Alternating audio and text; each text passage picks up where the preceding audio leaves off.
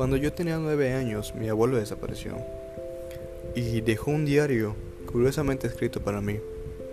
A lo largo del tiempo logré leerlo y armarme de valor suficiente para contarles. Es un poco de su filosofía, de su forma de ver el mundo. Es solo el diario de el abuelo.